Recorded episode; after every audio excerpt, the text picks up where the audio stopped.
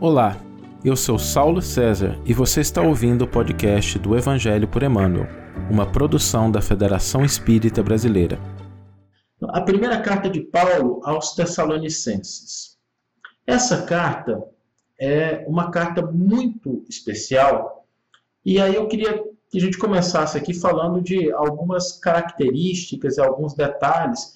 E o primeiro ponto é: quantas cartas será que Paulo escreveu durante a vida dele? A verdade é que Paulo deve ter escrito dezenas, talvez mais de uma centena de cartas e que ele direcionou para várias pessoas, várias comunidades. Mas só sobreviveram até os nossos dias, daquelas cartas que fazem parte do cânone do Novo Testamento, 14 cartas. E essas cartas elas podem ser divididas em três grupos bem diferentes. É importante a gente saber essa distinção, porque a ordem dessas cartas no Novo Testamento diz respeito exatamente a essa diferenciação dos, da categoria, do tipo de carta dos destinatários. O primeiro conjunto de cartas são aquelas cartas que Paulo escreve a comunidades. Aqui ele escreve a comunidade, escreve as igrejas. É importante a gente entender o que, significa essa palavra igreja, que é uma tradução do grego eclesia, que significa comunidade. Na época de Paulo de Tarso, igreja não tinha conotação de um local físico. Embora houvesse a necessidade de ter um local para as pessoas se reunirem, mas o sentido original da, da igreja é o de comunidade. São pessoas reunidas e não necessariamente um ambiente físico, um templo. Os judeus tinham a sinagoga, tinham o templo, os romanos, os outros povos tinham seus templos, mas o cristianismo primitivo ele nasce com esse conceito de comunidade de pessoas. E aqui há uma reflexão importante, porque sempre que a gente pensa na revivescência do evangelho da mensagem de Jesus, o nosso foco principal, ele deve estar na construção, na harmonia da, da convivência, da interação entre as pessoas. Eu me lembro que Chico, durante muito tempo, fez as suas reuniões é, embaixo de um abacateiro.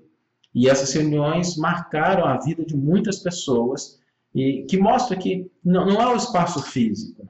O, o terreno sobre o qual o cristianismo se desenvolve, ele floresce, é o terreno do coração, da consciência das criaturas humanas.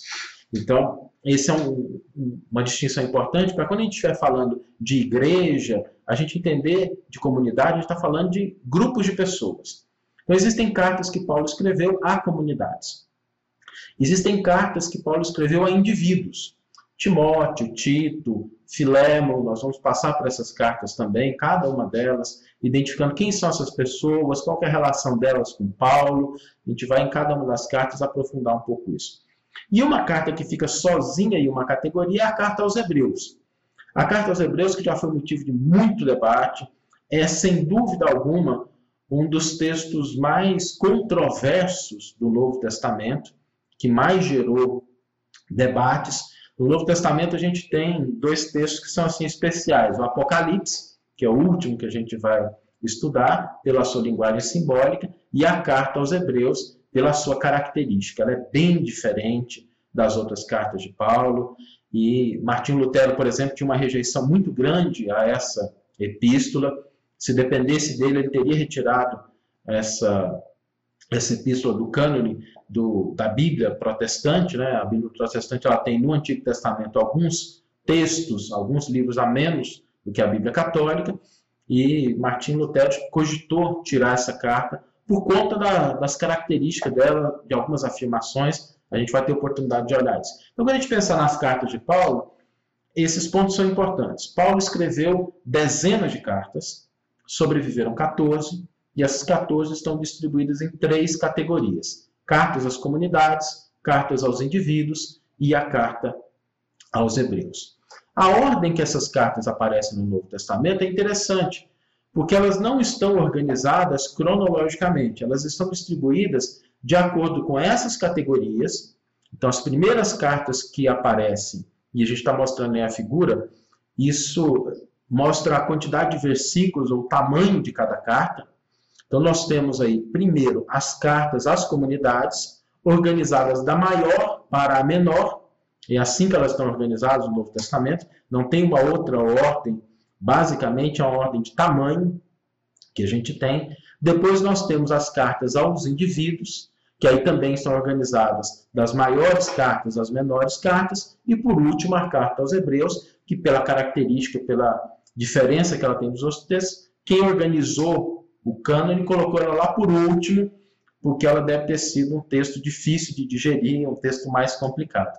Então, quando a gente olhar, quando a gente abrir a nossa Bíblia, e a gente vê olhando a ordem das cartas, a ordem das cartas segue esse tamanho de cartas e essa distinção de categorias. Mas a gente achou mais interessante que a gente pudesse, nas nossas lives, começar pela uma ordem cronológica no que nos é possível é, entender essa cronologia dentro das cartas às comunidades. Então a gente começaria por aquilo que é praticamente um consenso entre os estudiosos do Novo Testamento, dos estudiosos bíblicos, e também em relação à obra Paulo Estevão, Emmanuel dá uma informação muito precisa sobre isso, a gente começar pela primeira carta que Paulo escreveu. Por que começar por essa carta? Porque aí nós vamos ter a oportunidade de perceber o desenvolvimento do pensamento de Paulo. Como as ideias, as concepções desse que é o grande apóstolo dos gentios foram se desenvolvendo ao longo do tempo. Porque houve um processo de amadurecimento do pensamento de Paulo de Tarso. Entre a primeira carta e as últimas cartas, a gente tem nitidamente aí um processo de amadurecimento da forma de exposição, a maneira como os temas são abordados. E é muito interessante a gente observar isso, porque é isso que é cristianismo. Cristianismo não é um movimento estático, é um movimento em constante progresso. A mensagem de Jesus é uma mensagem para o espírito imortal. O espírito mortal ele não estaciona, ele continua efetivamente a se desenvolver e a gente sabe que não há limite para a nossa evolução. A gente vai ter aí, por toda a nossa imortalidade, a oportunidade de estar crescendo, de estar aprendendo. E é interessante a gente olhar isso em, em Paulo de Tarso. Um outro aspecto importante, e eu gostaria já de tratar isso aqui, é que se alguma pessoa for olhar um pouquinho essas cartas, existem algumas controvérsias em relação à autoria dessas cartas.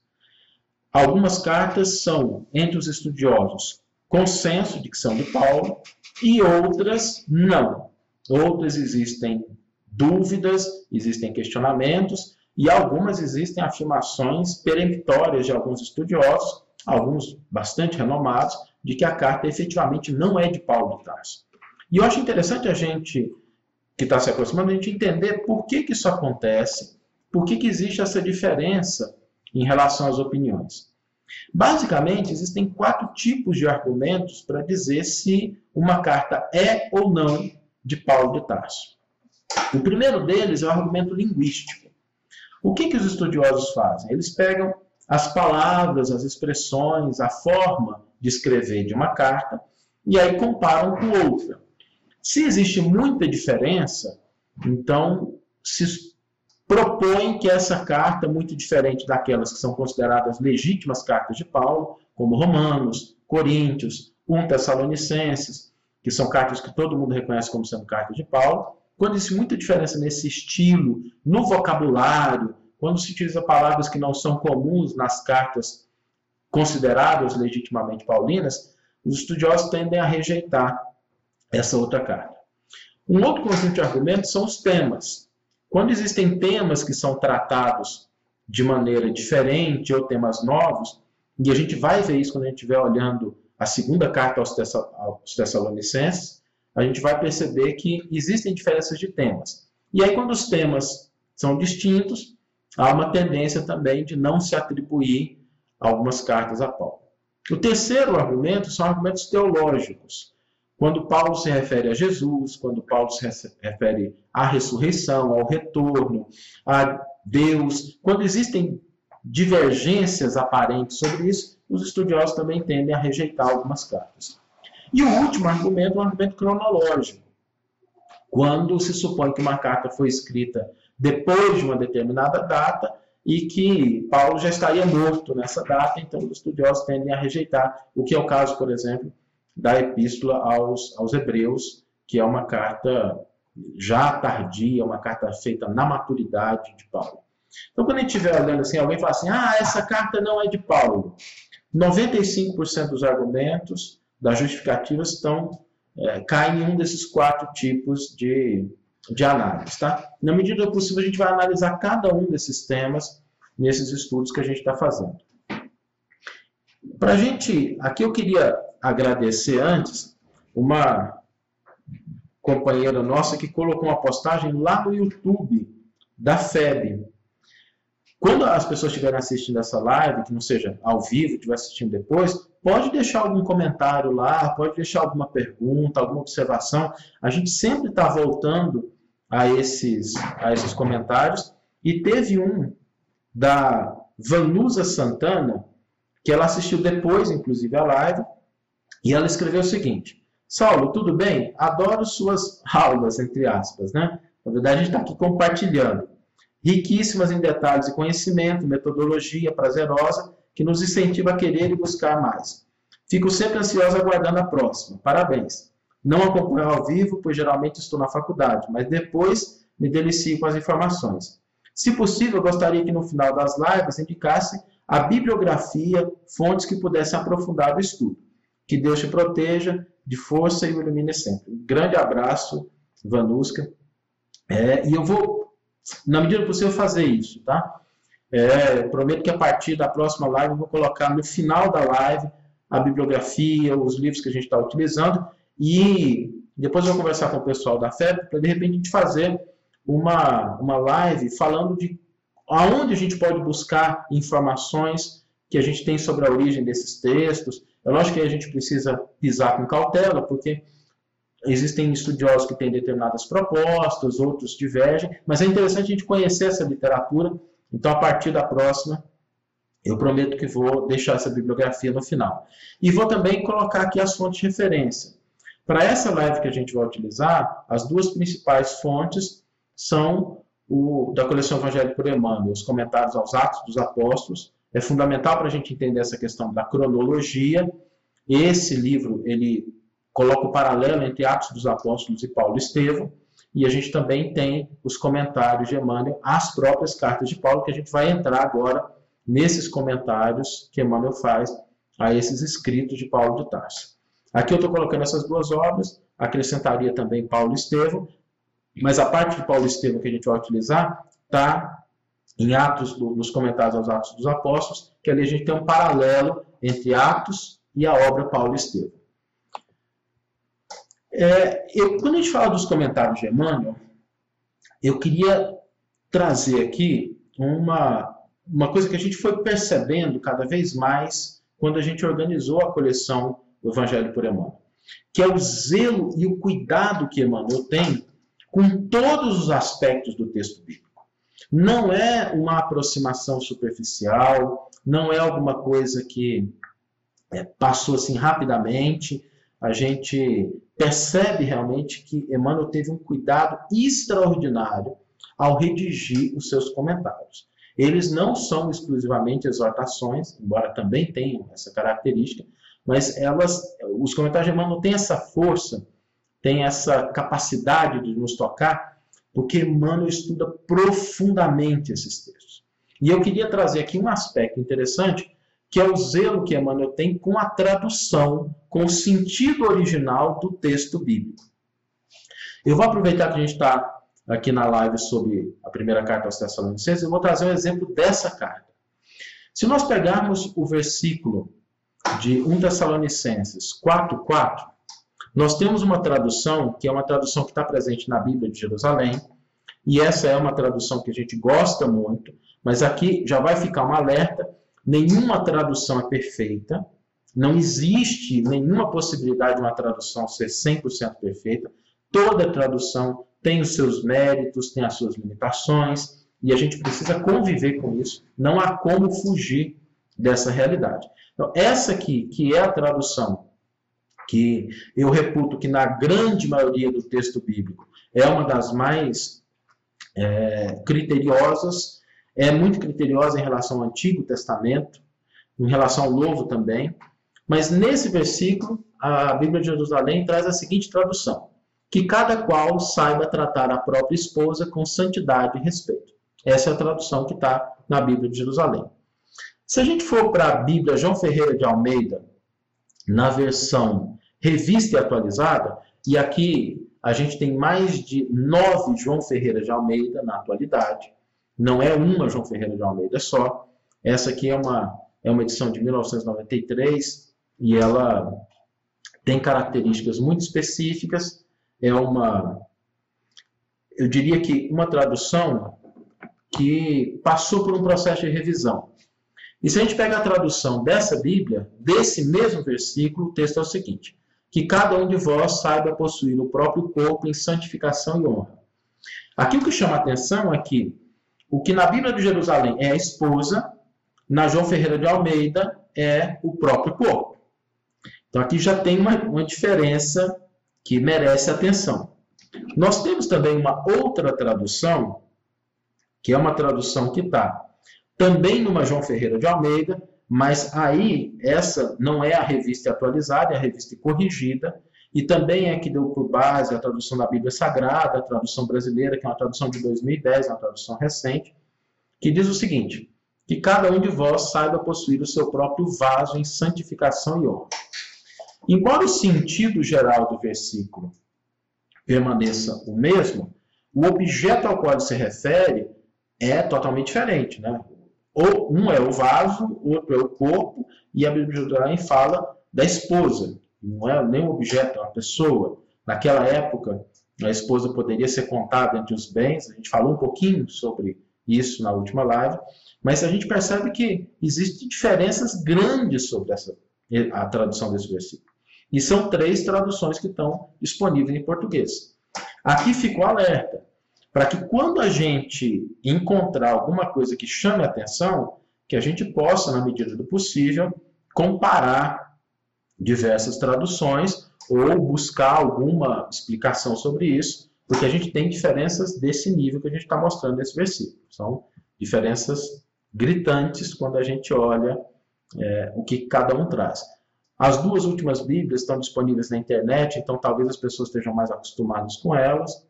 E aí a pergunta é: o que, que acontece aqui quando a gente está diante dessas três traduções? A verdade é que, tirando a primeira tradução da Bíblia de Jerusalém, que tem um contexto do Antigo Testamento, a gente precisaria fazer uma, uma digressão para entender por que, que os autores optaram por essa tradução, as outras duas são todas traduções possíveis.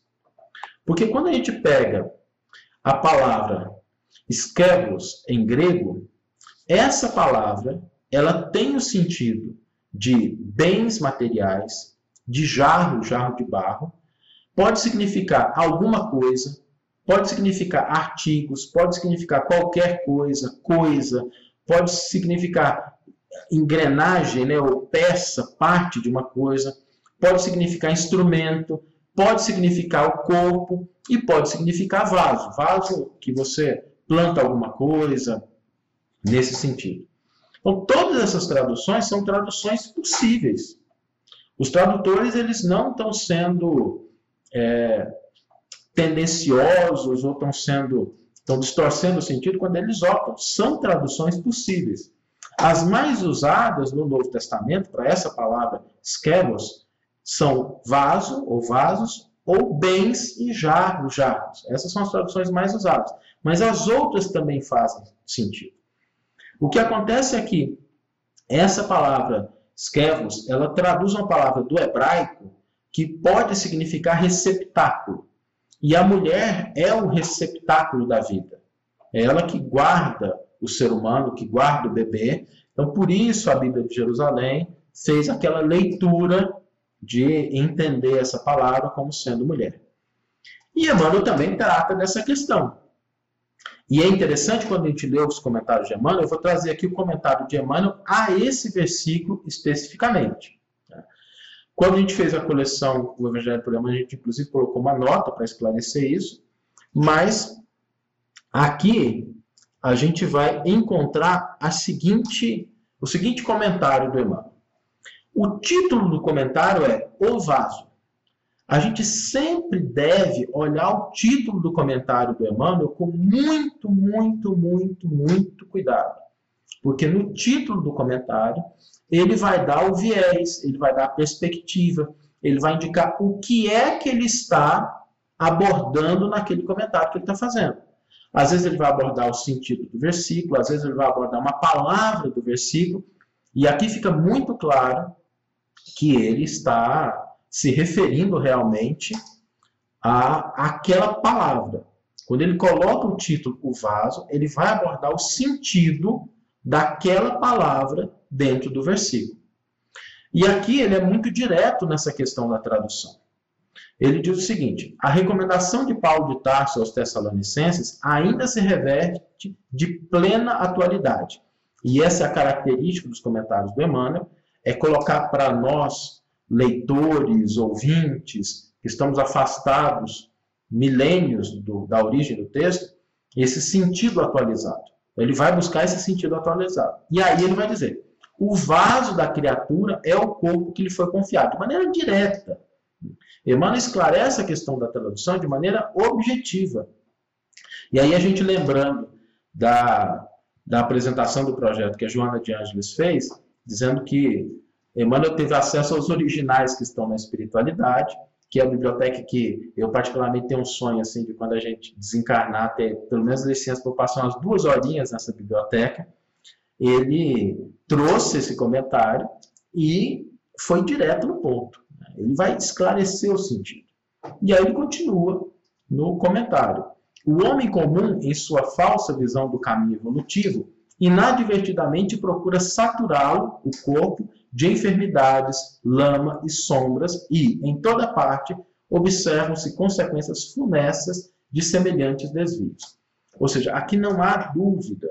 Nesse comentário, Emmanuel ele indica qual é a tradução correta, mas mais do que a tradução, ele vai discutir o sentido, a intenção espiritual que está contida nessa carta. Nós vamos passar aqui então para um outro versículo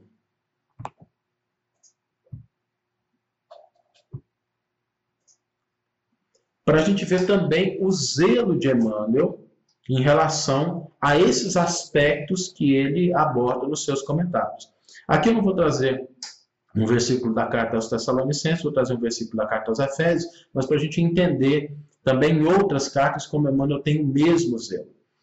Tem um versículo de Efésios 4:1 que Paulo diz o seguinte: Exorto-vos, pois, eu, o prisioneiro no Senhor, a andar de modo digno da vocação a que fostes chamados.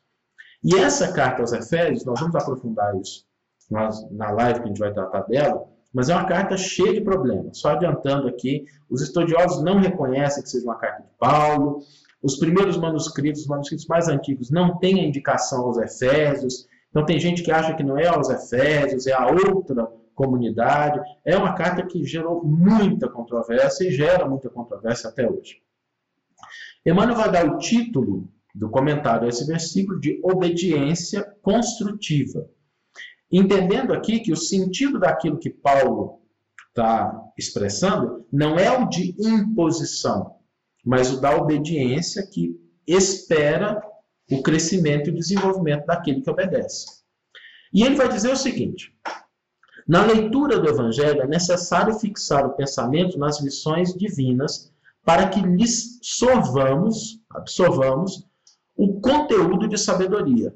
Então, Emmanuel indica como que a leitura do texto deve ser feita. E aí ele vai tratar de algumas questões importantes em relação a essa carta. No versículo sobre nossa atenção, reparam, reparamos em Paulo de Tarso o exemplo da suprema humildade perante os desígnios da providência. Por isso, quando a gente vai entendendo quando Paulo fala de obediência, o que é o sentido de obediência para Paulo? A própria vida dele. Como ele viveu. Como ele passou a se comportar. E é essa adesão de Paulo à proposta de Jesus, a gente viu isso na última live, né? Paulo não se converte ao cristianismo, ele se converte a Jesus. Existe uma certa diferença. É, é essa obediência é que Paulo ele expressa nas suas cartas, é o próprio exemplo dele. E aí Emmanuel vai colocar. Escrevendo aos Efésios, declara-se o apóstolo prisioneiro do Senhor. Aquele homem sábio e vigoroso que se rende a Jesus, lembrando aquilo que a gente comentou, Paulo se converte ao Cristo, incondicionalmente às portas de Damasco, revela à comunidade cristã, aí já é uma comunidade formada, a sublime qualidade da sua fé. Não se afirma detento dos romanos, nem comenta a situação que resultava da intriga judaica. Não nomeia os algozes, nem se refere às sentinelas que o acompanham de perto. Não examina serviços prestados, e aí segue o comentário. O interessante aqui é que se a gente analisa esse versículo de Paulo, em que ele coloca aquele não se afirma detento dos romanos, nem comenta a situação que resultava da intriga judaica, não nomeia os algozes, isso dá para a gente uma, uma precisão muito grande em relação a onde Paulo está. Aqui, quando a gente for estudar Efésios, eu vou aprofundar um pouquinho, mas aqui o que o Emmanuel está dizendo é o seguinte: a carta é aos Efésios, Paulo está em Roma, preso, depois de ter proferido o seu discurso diante de Nero. É esse o grau de precisão histórica que nós encontramos quando a gente está diante dos comentários de Emmanuel. A gente trouxe aqui dois exemplos. Né? O primeiro deles em relação ao zelo de Emmanuel, em relação ao sentido das palavras utilizadas, e agora um, um exemplo de como a gente tem aqui o zelo em relação aos aspectos históricos que, que Emmanuel trata nos seus comentários. Em relação à carta aos Tessalonicenses, aonde que Paulo está quando ele escreve essa carta? Ele está em Corinto e ele manda essa carta à comunidade que ficava em Tessalônica.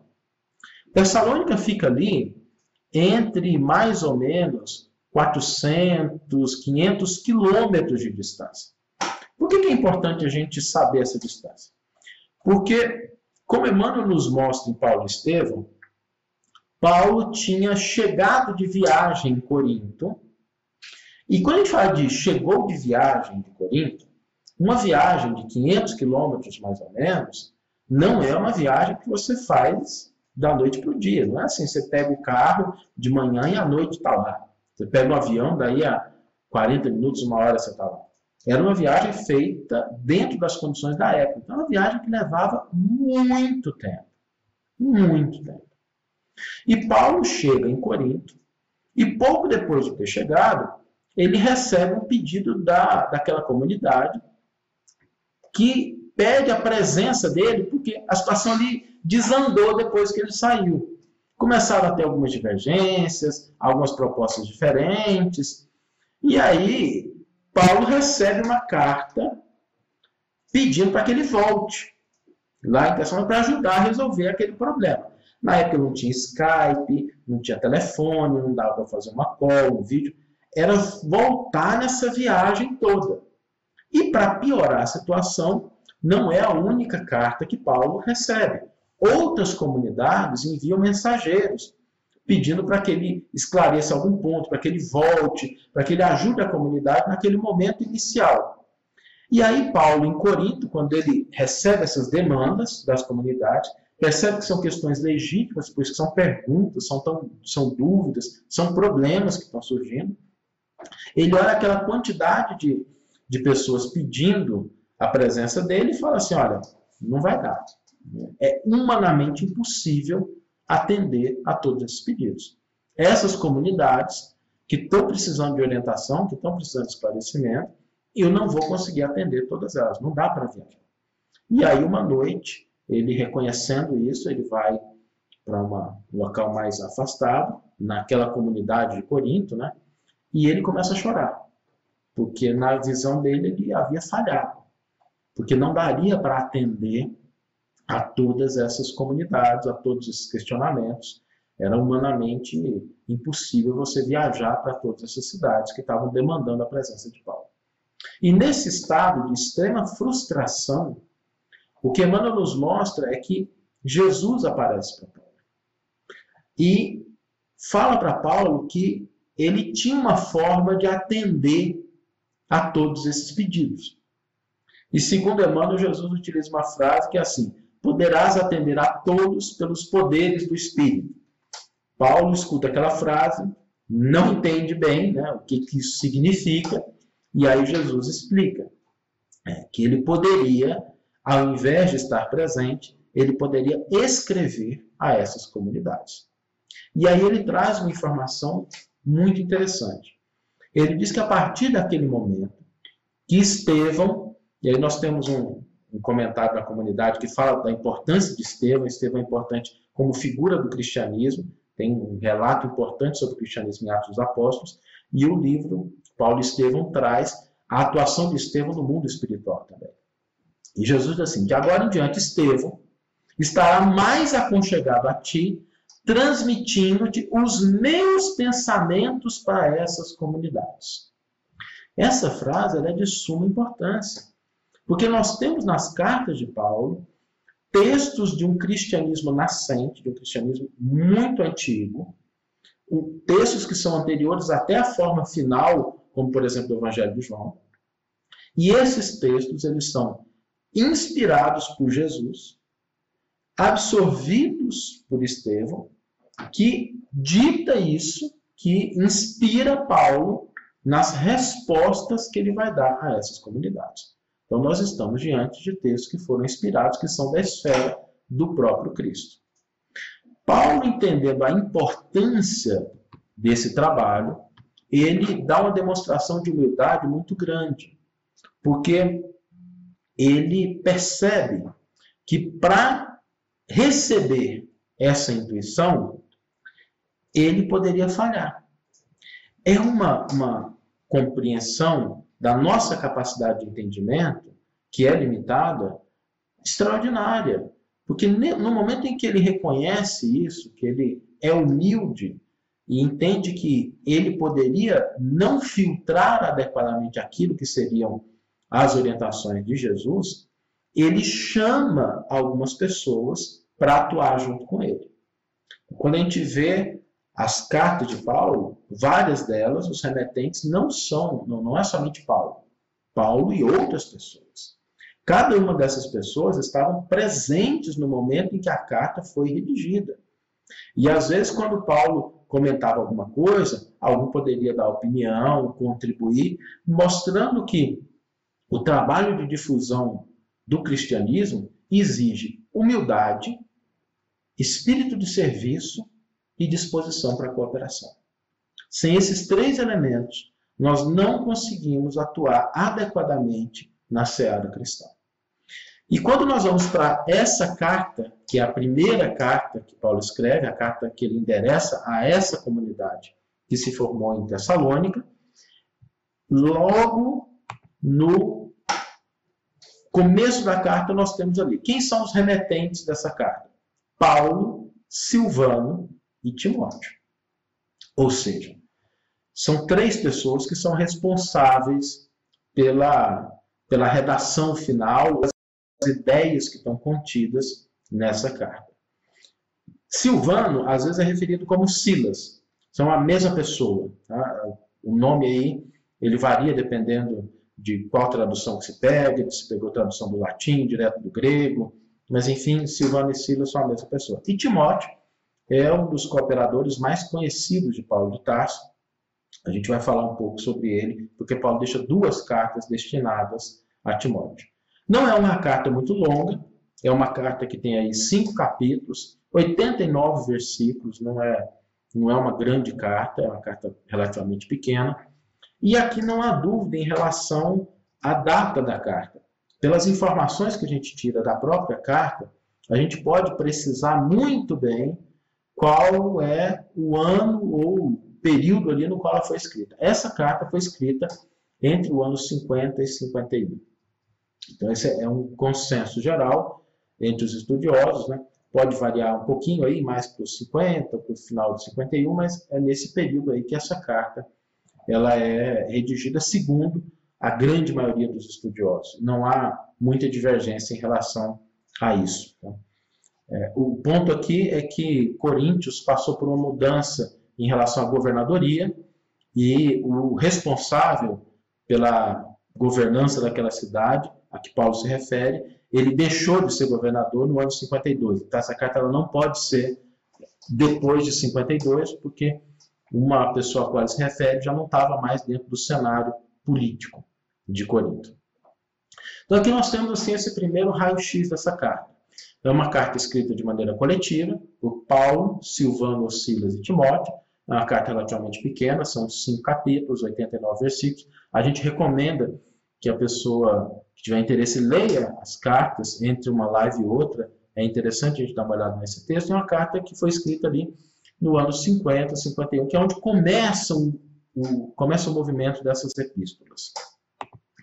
Essa carta ela tem alguns temas, e eu vou passar aqui rapidamente por esses temas, para que a gente possa entender um pouquinho como é que essa primeira carta ela foi redigida. E lembrando que essa carta é uma carta que ela é uma carta resposta.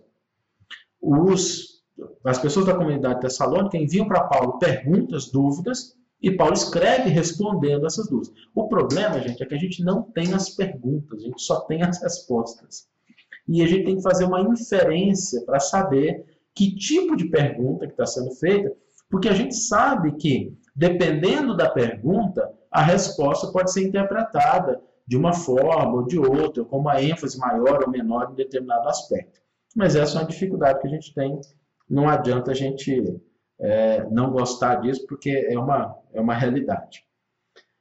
A carta, então, ela está dividida entre uma saudação e destinatários, que é ali logo no começo, depois Paulo começa com reconhecimento e gratidão pelo trabalho da comunidade. Aqui é um ponto interessante. A forma como Paulo elabora suas cartas mostra o que representa a atitude cristã. O primeiro ele recebe uma carta falando de problema. Imagina o seguinte, assim, alguém da nossa família distante manda uma carta dizendo que está tendo briga na família, que o pessoal está discordando, que tinha gente falando de um jeito, outros falando de outro. E Paulo, ele apela para duas coisas logo de início. Ele apela para os aspectos positivos daquela comunidade. Então, ele reforça o que há de bom. Às vezes a gente tem dificuldade disso, porque a gente vai direto no problema, a gente critica antes de ver o que está sendo construído de positivo, a gente aponta o erro antes de verificar o acerto. Paulo que faz o movimento inverso, ele reconhece o trabalho e ele expressa gratidão, estabelecendo ponte de afeto, ponte de construção. É assim que as comunidades verdadeiramente cristãs, elas se estruturam, elas se desenvolvem, reconhecendo o que há de melhor no outro, porque todos temos as nossas limitações, e buscando construir esse sentido de união, de comunidade. Então, a primeira, a segunda parte aí depois da saudação é Paulo reforçando esse espírito. Ele gasta oito versículos com isso. Depois ele vai falar da atitude de Paulo e colaboradores quando estiverem em Tessalônica. Por que, que ele vai se referir à atitude dele? Porque o que confere autoridade cristã verdadeira não é o entendimento teológico, não é o entendimento teórico, são as nossas ações. Às vezes a gente pode ter excelente conhecimento teórico, mas a nossa ação não ser condizente com aquilo. Então, o que determina a nossa autoridade não é a facilidade de entendimento do texto, dos conceitos complexos, é a nossa atitude, a nossa conduta. É isso que estabelece a autoridade. Quando Paulo fala sobre a sua conduta, quando ele teve na comunidade tessalônica, ele está remetendo a isso. Ele não está evocando uma autoridade simplesmente pela sua posição hierárquica ou pelo seu conhecimento teórico mas pelas atitudes. Ele lembra os tessalônicos, as pessoas que estavam lá, de como ele viveu e conviveu com aquelas pessoas. Depois, ele vai tratar de os tessalonicenses se assemelham às comunidades da Judéia pela fé, dedicação e sofrimento. Novamente aqui, reforçando, porque a comunidade da Judéia era a comunidade mais importante. Era aquela comunidade da Casa do Caminho, era onde estava Pedro, é onde estavam os apóstolos, era a comunidade dentro do cristianismo nascente de maior relevância. E Paulo diz: olha, não tem nenhuma diferença. Porque para Deus não há diferença. No livro dos Espíritos tem uma, uma expressão, que também depois vai para o Evangelho, que é do átomo ao arcanjo, e o amor de Deus é o mesmo. Ele não faz distinção. Depois nós temos também uma parte que Paulo vai tratar do desejo que ele tem de rever a comunidade e o envio de Timóteo. Então ele começa a perceber o seguinte: olha, eu queria muito estar aí, mas eu não posso. Eu vou mandar alguém. Timóteo vai representando Paulo. Aí nós temos um exemplo da importância de Timóteo, que passa a ser um porta-voz de Paulo naquela comunidade, e de Paulo entender que ele precisa de colaboradores. Não dá para trabalhar de maneira centralizada, única, é preciso que haja esse movimento de cooperação com diferentes pessoas, fazendo o que, compete a cada um, o que é possível, sem o qual a gente não consegue desenvolver trabalho dentro da seara cristã. Depois ele vai falar das notícias que Timóteo traz, ele vai falar que ele está triste, né? e aí ele vai fazer as exortações. Aí ele começa a responder as perguntas que foram feitas, de como viver para agradar a Deus. Depois o ensino sobre os mortos e a vinda de Jesus, que é uma temática importante para os tessalonicenses, que é quando é que Jesus chega, as pessoas que morreram sem ver a segunda vinda de Jesus, como é que acontece? Eram dúvidas das pessoas naquela comunidade. Depois ele vai tratar sobre o tempo em que ocorrerá o dia do Senhor, que era aquele momento que Jesus viria, que restabeleceria o Yom Kippur, a, o começo do mundo de, de regeneração, o mundo vindouro, o reino dos céus. São vários os sentidos aqui. Depois ele vai fazer uma recomendação em relação à vida comunitária, questões práticas. E aqui a gente tem que lembrar que todas as cartas de Paulo se referem a questões de entendimento, sim, mas sobretudo a questões da vida cotidiana das pessoas e das comunidades às quais ele se dirige. E depois ele vai fazer uma benção encerramento final. Eu gostaria agora da gente passar, pelo menos para analisar um versículo, que é um versículo que Paulo diz o seguinte: Não precisamos vos escrever sobre o amor fraterno, pois aprendestes pessoalmente de Deus a amar-vos mutuamente. E aí Paulo vai abordar esses sentimentos fraternos que devem estar presentes dentro das comunidades. E aí Emmanuel vai elaborar o seu comentário dizendo o seguinte: forte contrassenso que desorganiza a contribuição humana no divino edifício do cristianismo é o impulso sectário que atormenta enormes fileiras de seus seguidores. Mais reflexão, mais ouvido aos ensinamentos de Jesus e essas batalhas injustificáveis estariam para sempre apagadas. O que Emmanuel vai chamar a atenção é que Paulo coloca no, no versículo que ele não precisa falar do sentimento fraterno, do amor fraterno, pois eles aprenderam pessoalmente de Deus a amar-vos mutuamente. Porque o sentimento de amor é o sentimento de eu perceber o amor que eu recebo de Deus e o amor que eu devo ofertar ao meu semelhante. O padrão do amor é o amor que Deus tem para conosco e que nós devemos estabelecer nesse comentário que o Manuel está colocando como padrão, como modelo do amor aos, às pessoas que estão próximas de nós. E aí, como é que Deus nos ama? de maneira incondicional. Deus aceita as nossas falhas, é tolerante com os nossos equívocos, nos orienta, nos guarda, nos protege e constantemente nos busca. Quando a gente olha para o outro, ainda que o outro erre, ainda que o outro fracasse, ainda que o outro se equivoque, o sentimento de amor fraterno, ele deve vigorar nas nossas relações. Porque as comunidades cristãs elas se constroem sobre essa base, sobre essa proposta de construir entre as criaturas o amor que já existe do Criador para com cada um, uma das suas criaturas. E ele vai dizer ainda nesse mesmo comentário, e que ninguém peça ao céu determinadas receitas de fraternidade, porque a fórmula sagrada e imutável permanece conosco no amai-vos uns aos outros. E o padrão de amor aqui é o amor que a gente recebe de Deus. Então, quando a gente olha para essa carta, ela é muito significativa porque ela mostra uma comunidade que está em conflito, em que há divergências, e que Paulo ele remete ao que há de positivo, cria vínculos de fraternidade, de afeto.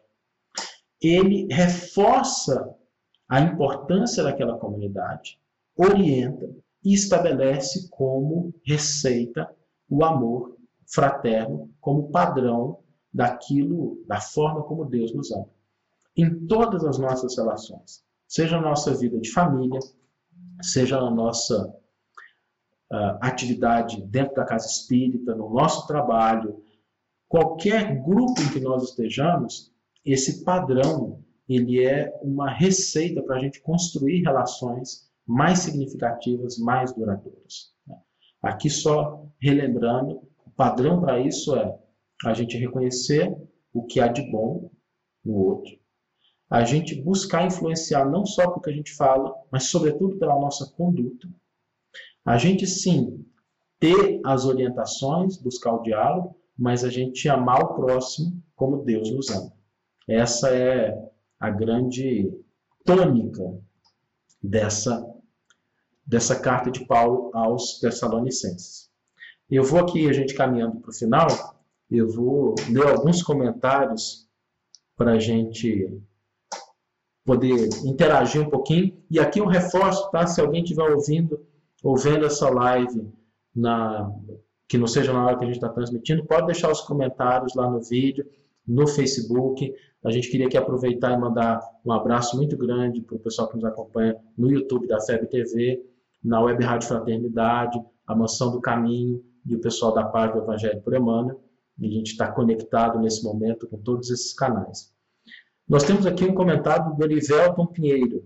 Poxa, em Brasília tem algum evento aqui? Pois é, Erivelton, a gente está aqui por questões profissionais, a gente aproveitou para estar tá aqui perto do pessoal da FEB TV. Né? Mas quem sabe uma hora a gente consegue se encontrar por aqui.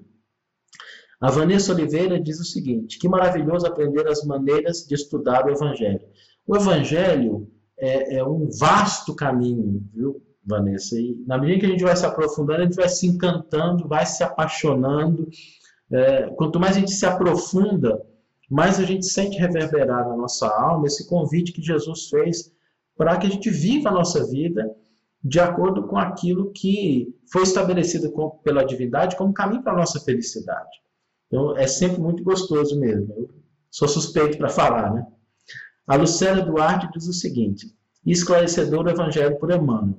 Eu, eu entendo, Lucélia, que Emmanuel é talvez um dos maiores intérpretes do Novo Testamento que a gente conhece. Existem grandes intérpretes em outras propostas, em outras denominações religiosas, mas eu acho que nós temos dentro da doutrina espírita um dos maiores intérpretes da mensagem de Jesus do Novo Testamento. A Leda Faria escreveu o seguinte: Agradeço a todos que compilaram esses livros, fonte segura e profunda para os estudos do Evangelho. Deus os abençoe por esse trabalho. Muito obrigado, Leda. Eu vou transmitir essa sua mensagem para o restante da equipe, porque como as pessoas que estão acompanhando já devem saber, mas só lembrando, o Evangelho por Emmanuel ele é fruto de um trabalho de várias mãos.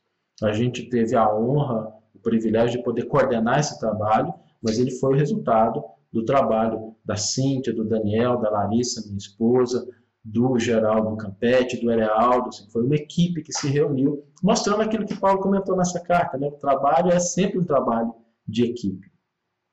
O Arlindo Renner disse o seguinte, estudando a doutrina espírita, ela não proíbe nada, mas mostra caminhos e a responsabilidade das nossas escolhas. É isso mesmo, Arlindo.